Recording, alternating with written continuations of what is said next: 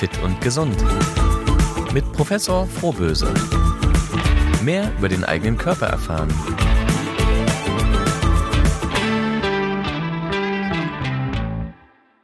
Hallo und herzlich willkommen zu dem Podcast Fit und Gesund mit Professor Frohböse. Mein Name ist Anja Mattis, ich bin Redakteurin der Hör zu und ich freue mich, dass ihr beim allerersten Mal schon dabei seid. Ja, ich freue mich natürlich. Wir haben ja eine große Reihe vor uns. Wir schauen mal in den Körper hinein, wie es um ihn steht und was wir für ihn tun können. Acht Folgen haben wir vorbereitet und heute geht's um die Muskeln, unser größtes Stoffwechselorgan.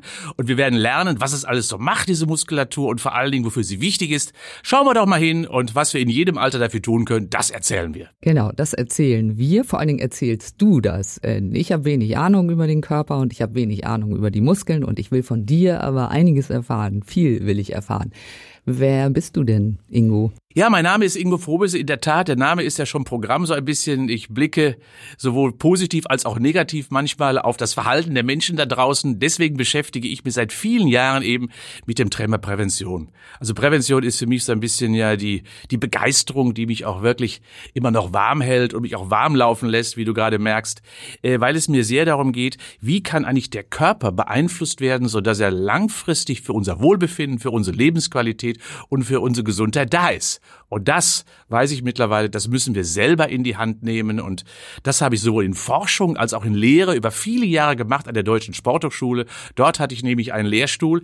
Den habe ich am 1. März aufgegeben. Allerdings bin ich natürlich weiter dort verbunden, weil die Forschung mich natürlich weiter fesselt. Aber aus der Lehre bin ich raus. Also ich bin so ein Urgestein der Prävention in Deutschland. Ja, und deine Expertise brauchen wir heute. Du hast es schon erwähnt. Wir wollen in der ersten Folge darüber sprechen, was mhm. Muskeln mhm. über unseren Körper verraten. Ich fange mal ganz anders an. Was hast du denn heute Morgen für deine Muskeln getan? Ja, die Muskeln sind natürlich, wenn ich äh, aufwache, noch nicht richtig wach, genau wie der Kopf. Das bedeutet also, ich habe sie aufgeweckt. Und aufwecken heißt, Muskeln brauchen in der Regel so 10 bis 15 Minuten länger als der Geist. Ist der Geist schon frisch und wach, dann stehen wir so langsam auf.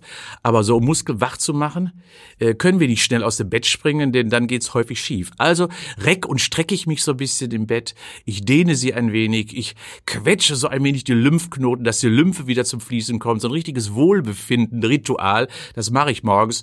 Und wenn ich dann aufgestanden bin, dann wippe ich ein wenig auf den Fußspitzen, um die Wade direkt so ein bisschen zu trainieren und die Muskelpumpe anzuwerfen. Das habe ich schon gemacht. Sehr schön. Bei mir war es etwas anders. Ich bin nämlich heute von meinen Muskeln geweckt Warum? worden weil ich einen Wadenkrampf hatte und zwar pünktlich um 5 Uhr. Und dann musste ich sofort aufstehen und mhm. mich natürlich bewegen, um da wieder Ruhe reinzubringen. Ja, du weißt ja, Muskelkrämpfe entstehen ja häufig durch eine Überforderung. Die Literatur sagt und die Industrie sagt uns ja häufig, es ist Magnesiummangel, aber das können wir fast tunlichst vergessen. Also Mineralstoffmangel und wenn, dann ist es meistens ein Salzmangel und weniger ein äh, Magnesiummangel.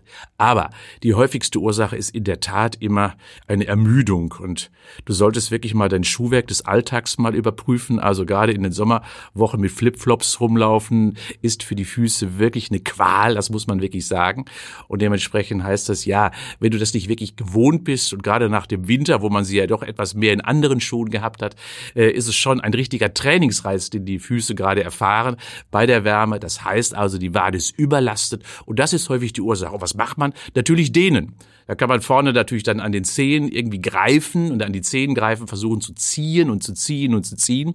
Wenn das nicht geht, dann stellt man sich wirklich mal auf den kalten Boden und äh, versucht dann so ein bisschen ja die Fersen zu lehnen. Oder man geht auf die Treppenstufenkante und äh, mit den Zehen vorne drauf und dann lässt man das Gewicht so richtig runterfallen, dass die Wade so richtig einen Dehnreiz erfährt. Gut, das werde ich mir dann vornehmen. Ist ja interessant, wir kennen uns ja noch gar nicht lange. Wir lernen uns jetzt eigentlich erst kennen, aber du kennst mich jetzt. Du weißt, dass ich die falschen Schuhe trage, mhm. weil die Muskeln das verraten. Schön, mhm. dann sind wir gleich bei dem Thema unserer Folge. Du hast ein Buch geschrieben, das heißt Muskeln, die Gesundmacher. Sag mal, unterschätzen wir eigentlich die Muskeln? Äh, verraten sie viel mehr über unsere Gesundheit, als wir denken?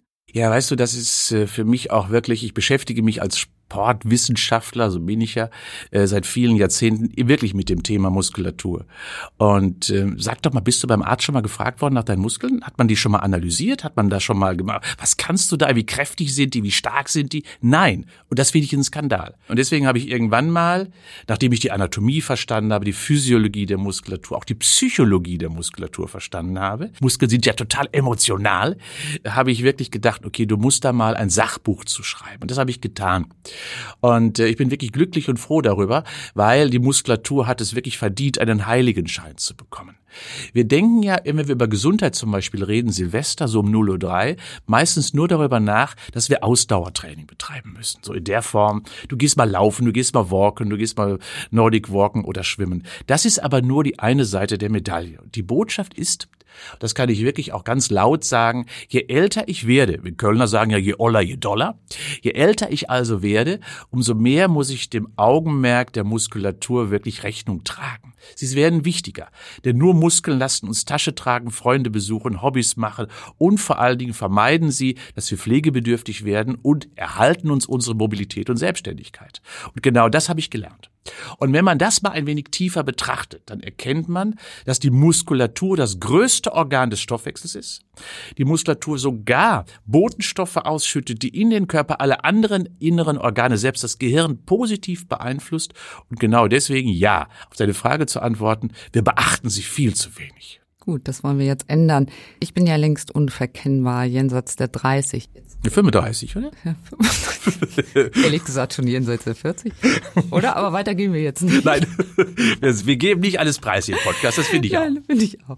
Wie viele Muskeln habe ich schon abgebaut? Also wir haben ja 654 Muskeln. Das muss man schon mal sagen. Das ist eine ganz schöne Menge. Und die sind ja ein Wunderwerk der Technik und Weltmeister in dem, äh, wie sie unsere Leistungsfähigkeit erhalten und so weiter und so fort. Äh, ich gehe davon aus, dass ab dem 50. Lebensjahr 50 Prozent der Muskulatur mindestens schon abgebaut ist. Und zwar nicht, weil Alterungsprozesse das begründen, sondern weil Nichtnutzung körperliche Inaktivität, lange Sitzzeiten, Ruhezeiten, wenig Training letztendlich das provozieren. Denn für die Muskulatur gilt insbesondere der Satz, nur was genutzt wird, entwickelt sich, was ungenutzt wird, das verkümmert.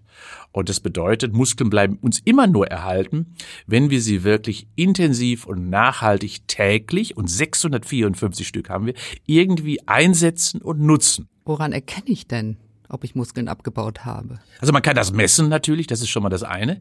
Vielleicht gibt's die modernen Wagen beispielsweise, wenn sie denn gute sind, die mit vier Punkten arbeiten, die sogenannten Fettmesswagen, so heißen die ja, die messen auch Muskelmasse. Das heißt, die messen beispielsweise das Verhältnis zwischen Muskelmasse und Fettmasse. Könnte man machen. Aber besser sind Laborwagen natürlich oder beim Arzt gibt es bestimmte oder auch in anderen guten Praxen gibt es ganz gute Messinstrumente. Das wäre das eine. Trotz allem wirst du ja spätestens erkennen in deinem Alltag, ob du noch leistungsfähig bist, wie du es mal warst. Und wenn du erkennst, okay, wenn ich mal so in die dritte, vierte Etage hochgehe und meine Muskeln schleppen mich dann nur noch bedingt hoch, dann weißt du genau, okay, da ist etwas schiefgegangen. Es gibt sogar einen Alltagstest. Mhm. Und dieser Alltagstest lautet, in 15 Sekunden aus dem Sitzen ohne Hilfe der Arme aufzustehen und das fünfmal.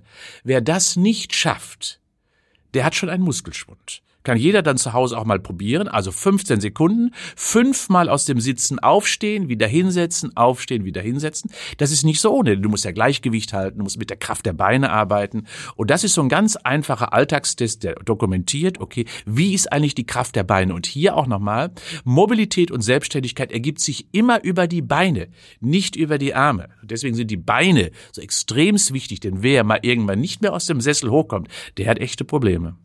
Okay, das probiere ich jetzt noch nicht aus. Das ja. mache ich dann später mal. Aber ich habe immer ein Problem, wenn ich morgens den Deckel eines neuen Marmeladenglases aufdrehen mhm. muss. Dann hole ich mir meistens ein Kind. Ist das schon ein ja. Alarmzeichen? So? Ja, nee, das kann man, das kann man so nicht sagen. Ähm, also letztendlich ist die Industrie ja da auch nicht sehr unterstützend und das, das muss man ah, ja auch das sagen. Das finde ich auch. Ja, sie macht's uns da auch wirklich nicht leicht. Äh, trotz allem äh, Anja, wenn du das zehnmal probiert hast, dann wird es irgendwann auch besser. Das heißt also. Dranbleiben. Dranbleiben. Äh, das würde ich auch allen empfehlen. Es ist ja so, dass ja viele irgendwann mal die Aufgaben an Kinder abgeben, wie du es ja auch gerade getan hast. Das ist blöd.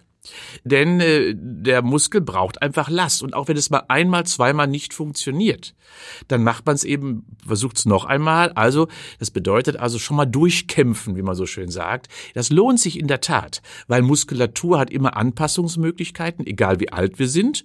Und das ist auch eine weite schöne Botschaft. Für Leistungsfähigkeit der Muskulatur ist es nie zu spät. Äh, fang heute damit an und wir sehen, in vier Wochen kannst du mehr als heute. Und deswegen ja, wenn du am Marmeladenglas scheiterst, dann, dann probier es morgen mal weiter. Okay, auch da werde ich dann dranbleiben und üben, üben, üben. Ja, das ist, das, das ist, aber das ist leider, Anja, das ist auch die Botschaft, glaube ich, die wir mitgeben sollten für die ganze Reihe dieses Podcasts. Mhm. Ja, niemals aufgeben niemals verzagen. Und vor allen Dingen nicht, nicht hinter der Floskel verstecken, ich werd wohl alt. Nee, das ist blöd. Äh, letztendlich ist die wichtigste Botschaft, du kannst es probieren, du kannst es versuchen und auch wenn du älter bist, fang damit an, denn der Körper wird es dir wirklich belohnen, indem er leistungsfähiger wird. Wer hätte das gedacht?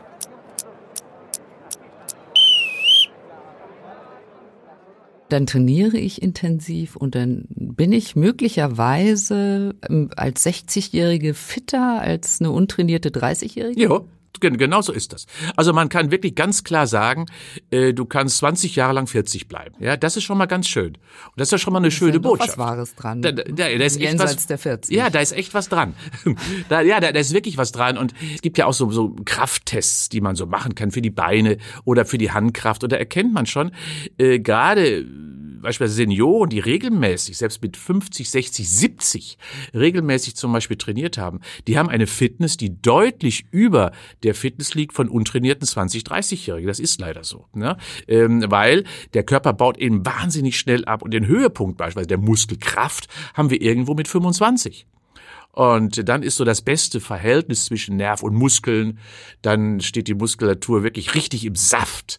Und äh, wenn ich dann nicht anfange, langsam sie zu hegen und zu pflegen, genau wie ich die Haut zum Beispiel ja auch beginne, irgendwann halt zu hegen und zu pflegen, dann muss ich auch natürlich meine Motoren irgendwann pflegen. Und das ist nun mal die Muskulatur. Gibt es da denn irgendwelche Richtwerte? Ich sag mal, wenn ich 20 Liegestützen am Tag mache, dann bin ich noch gut drauf, mhm. lebe gesünder. Also ähm, man sagt, es gibt irgendwie so, so, eine, so eine Zahl, dass 40 Liegestütze so das Idealste wäre. Das ist schon nicht wenig, ja. Ähm, aber wenn man das wirklich hinbekommt, und das kann man auch trainieren, dann weiß man genau, okay, die Gesamtkraft des Körpers ist gut. Es sind nicht 20, aber wenn man mal mit 20 anfängt oder vielleicht man erstmal mit 10 anfängt, ja, äh, dann ist das wirklich gut, dass man bei, bei 40 angekommen ist, dann reicht das auch. Und es gibt ja auch den Unterschied zwischen Männern und Frauen Liegestützen. Vielleicht, ich weiß nicht, ob du den kennst. Äh, aber Frauen äh, haben so ein bisschen ein, auf den Knieliegestützen. Das mhm. heißt also nicht mehr auf den Zehenspitzen, sondern auf den Knien. Und dann, weil wissen wir ja, okay, es ist etwas leichter, das auch auszuführen, weil es ist nun mal so, wir haben geschlechtsspezifische Unterschiede und Frauen haben genetisch bedingt einfach 10 bis 15 Prozent weniger Muskelmasse und dadurch natürlich auch deutlich weniger Kraft. Jetzt mal ehrlich.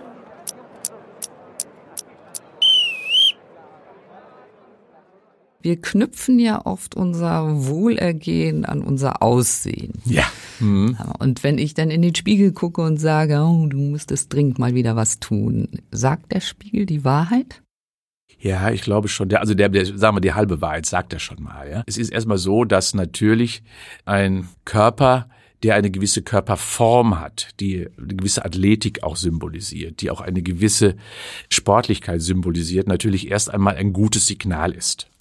Dabei ist es auch klar, ähm, es ist nicht das Ziel, große Muskelmassen zu erarbeiten, denn das Pumpen, was ich ja heute bei vielen Kindern und Jugendlichen sehe, ist auch nicht das Ideal.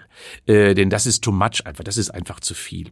Aber so eine gewisse Sportlichkeit, Athletik, die äh, zeigt an sich diesem Symbol dafür, dass im Körper relativ viel läuft. Auf der anderen Seite, da der Stoffwechsel aber im Körper funktioniert und nicht nur durch das Chassis sich symbolisiert und charakterisiert, also durch die Außenhülle, kommuniziere ich ja immer so ein bisschen die Botschaft, mir ist lieber moppelig und fit als schlank und unfit, weil äh, das Innenleben, der sogenannte Metabolismus, der Stoffwechsel der jeden, jeder einzelnen Zelle ist letztendlich der Garant, ob der Körper vernünftig funktioniert. Und das sehe ich von außen eben nicht. Und dementsprechend heißt das, viele polieren am Chassis rum, also an ihrer Außenhülle rum, hier ein bisschen Make-up und hier ein bisschen OP und hier ein bisschen gezupft und gepudert. Ja, aber das hat letztendlich nichts mit der Lebensqualität der einzelnen Körperzelle zusammen und das bedeutet schon gar nicht über meine Leistungsfähigkeit sagt das irgendetwas aus. Na, dann stelle ich dir mal direkt die Frage, brauchen wir einen Spiegel, um unseren Körper zu kontrollieren oder höchstens mal, um zu checken, ja. ob wir Petersilie zwischen den Zähnen haben? Mhm. Also in der, in der Tat, wir brauchen weder eine Waage, noch brauchen wir einen Spiegel. Ja, ähm, aber natürlich ist es auch so, dass wir gerne so ein bisschen eine Orientierung brauchen, um so zu gucken, okay, wie steht's gerade so um mich? So eine gewisse Bestätigung dessen, was ich gerade so empfinde. Ansonsten ist die Körperempfindung, die Stimme des Körpers an sich das, was ich brauche, wo ich einfach hinhören muss. Und der Körper erzählt mir schon, wie es gerade um mich steht, wenn ich denn richtig die Sprache des Körpers auch verstehe. Ja, ich weiß nicht, ich gucke lieber jeden Tag in den Spiegel, dann ist der Altersschub nicht so extrem, wenn ich das mache. Also Lieber dann, täglich gucken als, als, nur ein halbes Jahr später, um ja, dann zu sehen, und dann hoch und dann, wie alt und dann erschrecken. geworden. Ja, genau. Aber schau doch mal, es geht ja nicht, und ich habe das ja gerade schon mal beschrieben, es geht ja nicht um die Kratzer im Lack.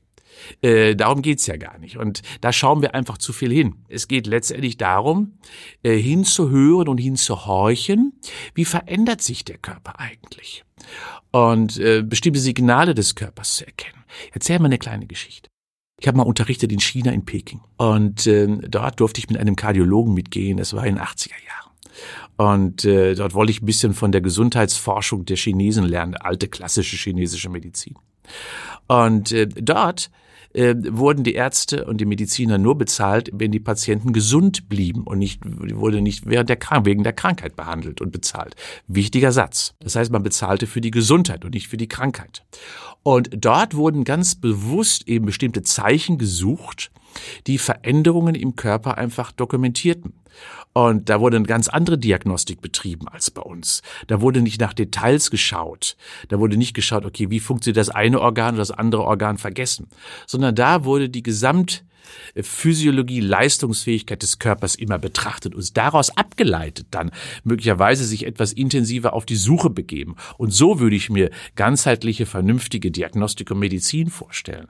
Und das bedeutet, dass man eben sehr stark versucht, in den Körper hineinzugehen, auch zu horchen. Und da bin ich immer noch der beste Experte, weil ich kenne meinen Körper besser als jeder andere, der nur vielleicht auf ein Organ, auf eine Zelle oder wie auch immer schielt. Und diese Inkongruenz haben wir draußen gerade sehr stark. Wir reduzieren unsere Physiologie auf ganz bestimmte wenige Anteile. Und das beginnt eben schon bei der Falte um die Augen. Und das ist es nicht, worauf wir schauen müssen, weil das äh, charakterisiert einfach nur, ja, Leben. Mehr zeigt das gar nicht. Ja, wir reagieren wahrscheinlich erst, wenn irgendetwas nicht mehr so funktioniert. Ja, blöd. So ist unser System auch aufgebaut. Wir reagieren viel zu spät.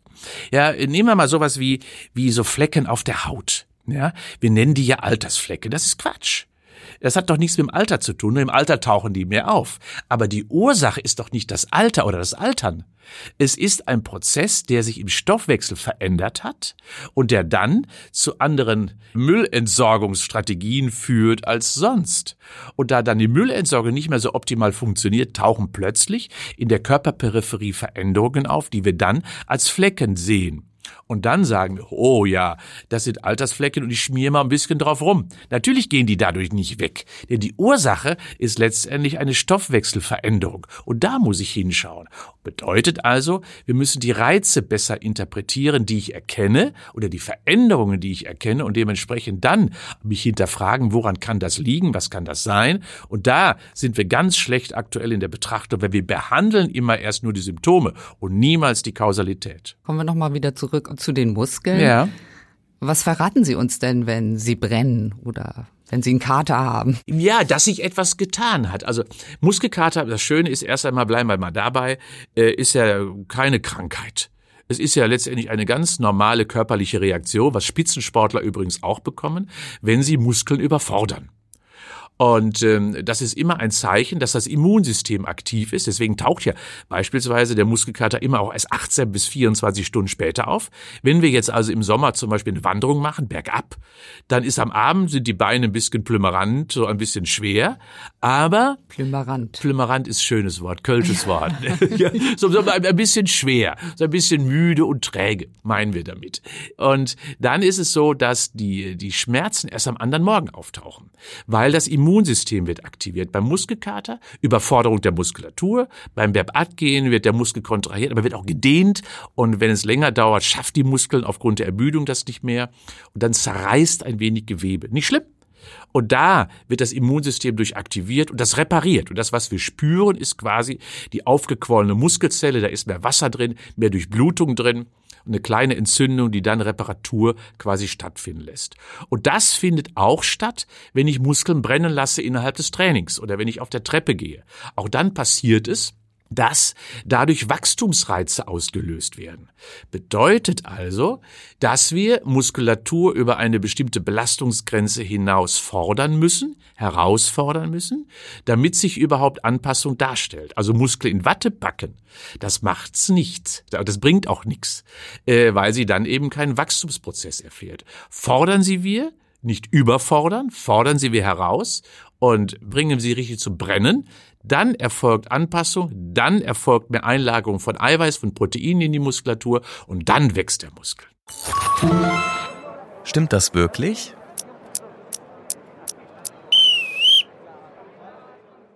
Stimmt es eigentlich, dass Muskeln wirklich schwerer machen? Ja, äh, Muskeln sind leider der Feind der Waage. So kann man es beschreiben. Die sind 13 Prozent schwerer als Fett. Und deswegen hm, denkt man immer, oh je, je, jetzt mache ich Muskeltraining und die Waage schlägt nach weiter nach rechts aus.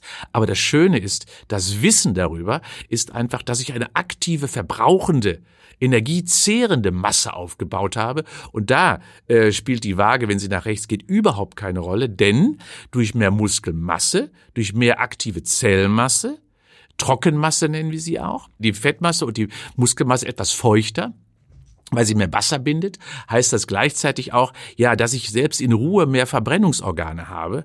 Und das ist das Schöne daran, ich verändere dadurch den Stoffwechsel. Ich fahre ihn hoch und dementsprechend wird mein Stoffwechsel wieder aktiver. Ja, äh, die 13 Prozent muss ich einfach tolerieren, aber sie sind eben aktive Zellen und das ist das Schöne. Und wie lange brauche ich, um so, sage ich mal, ein Kilo Muskeln aufzubauen? Das geht schon mal nicht schnell. Ne? Das mhm. ist schon gar keine Frage. Denn man muss sich mal vorstellen, ein Kilo, wenn man so, so ein Kilo Rinderfilet mal äh, in der Pfanne hat, weiß man, was das bedeutet. Das ist schon ein ganz schönes, ganz schönes Stück Fleisch, was da aufgebaut werden kann. Äh, und das Wichtigste ist erst einmal, dass ich und das auch als Botschaft sehr bedeutsam, wenn ich trainieren möchte und Muskelmasse aufbauen möchte, dann brauche ich erstmal Energie dafür.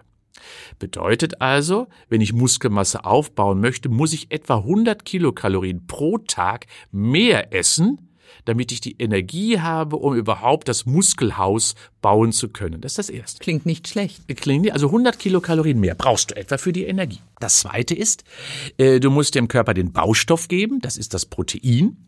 Also, das ist zum Beispiel Fisch oder Fleisch, Ei, Tofu oder Soja oder Hülsenfrüchte. Also all das, was so die gute Küche proteinmäßig hergibt. Äh, dafür brauche ich ungefähr 1 bis 1,5 Gramm pro Kilogramm Körpergewicht pro Tag. Und wenn ich das gemacht habe, dann ist ungefähr parallel ein Kilogramm Muskelmasse, wenn ich regelmäßig trainiere, mindestens zweimal pro Woche in vier bis sechs Wochen aufgebaut. Okay, über Ernährung möchte ich mit dir eigentlich in einer anderen Das Folge machen wir auch noch. Ist, ist, ist, ist ein ganzes Thema. Ja, ja, ja natürlich. Ja, Denn Essen genau. und Trim, beides muss stimmen. Ich weiß, heute reden wir über das Training. Nur, nur wir müssen das einfach andeuten, dass das eine nicht ohne das andere geht. Und dementsprechend, also freue ich mich dann auf die Folge zur Ernährung natürlich auch, weil es gehört einfach dazu. Und wir im Sport achten natürlich extremst auch auf die äh, Seite der Ernährung, weil nur Training und nur Sport und nur körperliche Aktivität bringt es letztendlich auch nicht, wenn die Ernährung dazu nicht passt. Gibt es einen Muskel, der eher so ein Stiefmütterchen-Dasein führt, weil wir den so gut wie nie beachten? Und welcher ist das?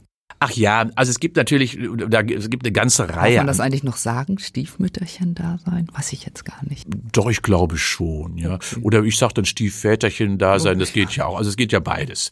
Wir wissen, was wir meinen. Also so, so ein bisschen ins Hintertreffen geraten. Ja, äh, und da würde ich sagen, ist einer der wichtigsten Muskeln für mich ein Muskel, der Oberkörper und Unterkörper miteinander verbindet. Das ist der Musculus psoas.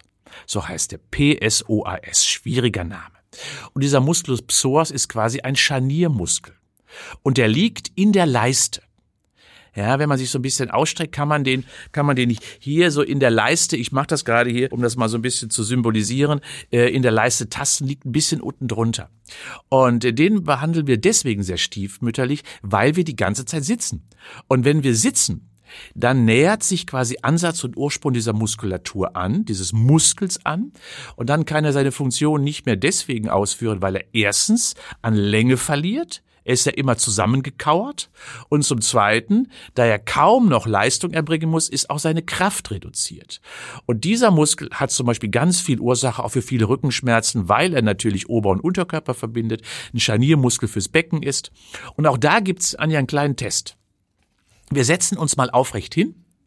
Äh, und die Aufgabe ist es, ähm, den Oberschenkel dann von der, von der Fläche des Stuhls anzuheben und zehn Sekunden zu halten. Und genau das macht dieser Muskel.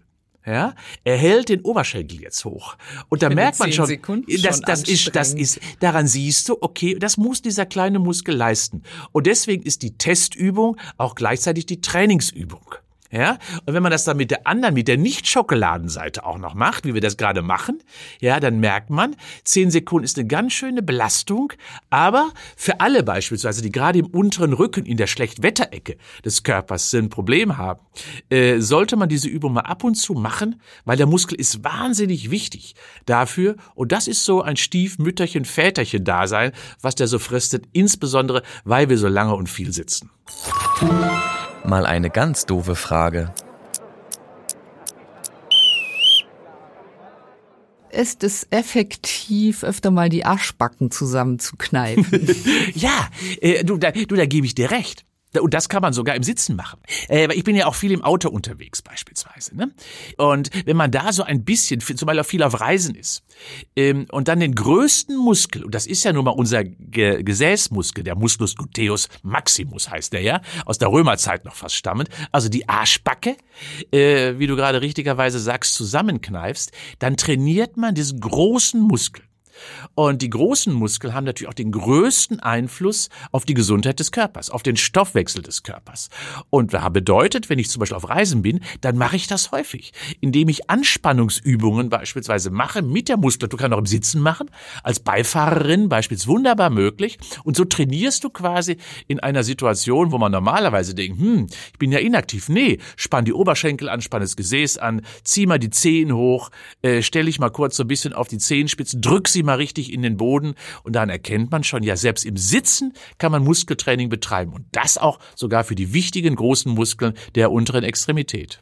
Und am Ende gibt's den schönen Po den ja im Augenblick alle Mädels haben, Richtig, wie ich so, wie ja, ich so genau. sehe. Ja. Und es Celebrities. Gibt ja, ja, ne? die ja. Celebrities, ja. Du, weißt du, es gab das früher gar nicht, die sogenannten Glutmaschinen, so heißen die, ja. Äh, also die Maschinen für den, für den Gluteus, ähm, wo man beispielsweise, auch da gibt's eine einfache Übung für zu Hause, man legt sich so auf den Rücken, ähm, stellt die Füße auf, flach, ähm, so dass die Beine gebeugt sind äh, und dann kommt man mit dem Gesäß nach oben, so dass der Körper quasi eine senkrecht oder eine Linie bildet von den Knien bis zu den Schultern.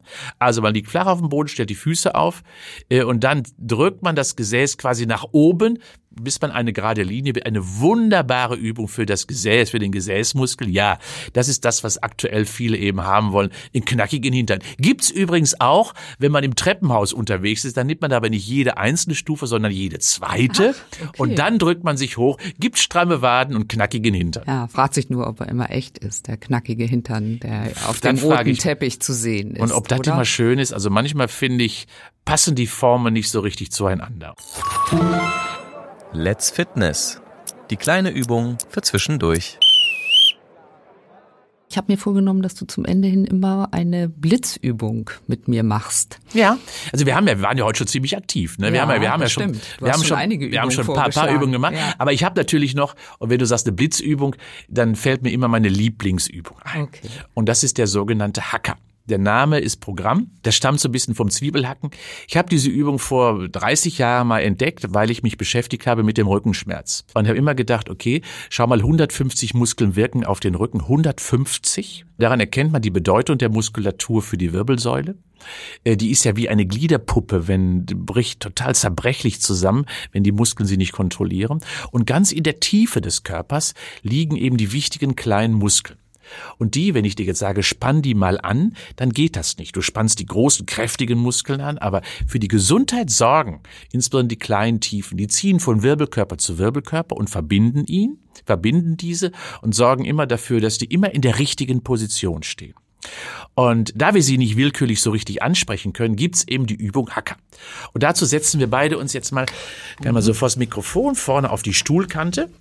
Wir ähm, stellen die Füße flach auf, die Arme, Oberarme legen wir an am Oberkörper. Ja, Anja, Ja, so. mach ich das richtig? Dann haben wir den Ellbogen 90 Grad gebeugt, die Hände sind offen, der Daumen äh, auch nach, zeigt nach oben. Und dann fangen wir an, einfach ganz kleine Hackbewegungen zu machen, ganz schnell, so wie Zwiebelhacken.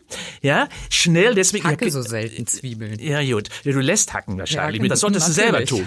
Genau. Also das machen wir 30 Sekunden lang. Ja, das ist anstrengend, wie du merkst. Ja. Zehn haben wir gerade erst um. Okay. Äh, und dieses Hacken ganz schnell, ganz schnell, asymmetrisch, rechts, links, rechts, links, rechts, links. Jetzt haben wir 18 um.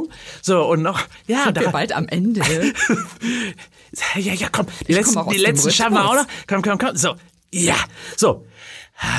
So, schön, ne? Weil das ist eine ganz blöde Übung. Sieht blöd aus. Aber es ist eine Vollkaskoversicherung. Ich find, das sah nicht gegen, blöd gegen, aus. Nee, sah nicht gut aus. Aber das ist eine Hackbewegung, die dazu dient, diese tiefen Muskeln im Körper zu stimulieren und zu kräftigen. Muskulatur ist warm, Lachen im Gesicht, Stabilität für die Wirbelsäule ist gegeben. Zweimal 30 Sekunden am Tag. Sollte man sie ausführen, kann man immer nebenbei machen. Also der Hacker ist letztendlich eine Garantie, die tiefen Muskeln, die so bedeutsam sind für den Körper, in der Stabilität und Gesundheit wirklich richtig anzusprechen. Und das lohnt sich für die Gesundheit auf jeden Fall. Das finde ich gut. Das werde ich jetzt öfter mal machen. Die erste Folge ist vorbei. Haben wir irgendwas vergessen? Bestimmt, oder? Emotionalität der Muskulatur? Emotionalität sprechen wir nächstes Mal an. Und eine Frage habe ich ja auch noch. Sex oder Sport? Was ist gesünder? Müssen wir nächstes Mal auch besprechen. Ja, spannendes Thema, ne? Ja, Ja. finde ich schon. Und es, ich sage, es kommt nicht aufs Alter an. Nein, Dabei. Gott sei Dank. Gott sei Dank. Vielen Dank fürs Zuhören. Bleibt fit und gesund. Bis zum nächsten Mal. Bis bald. Das war Fit und Gesund mit Professor Frohböse. Ein Podcast von der Hörzu. Jeden zweiten Montag eine neue Episode.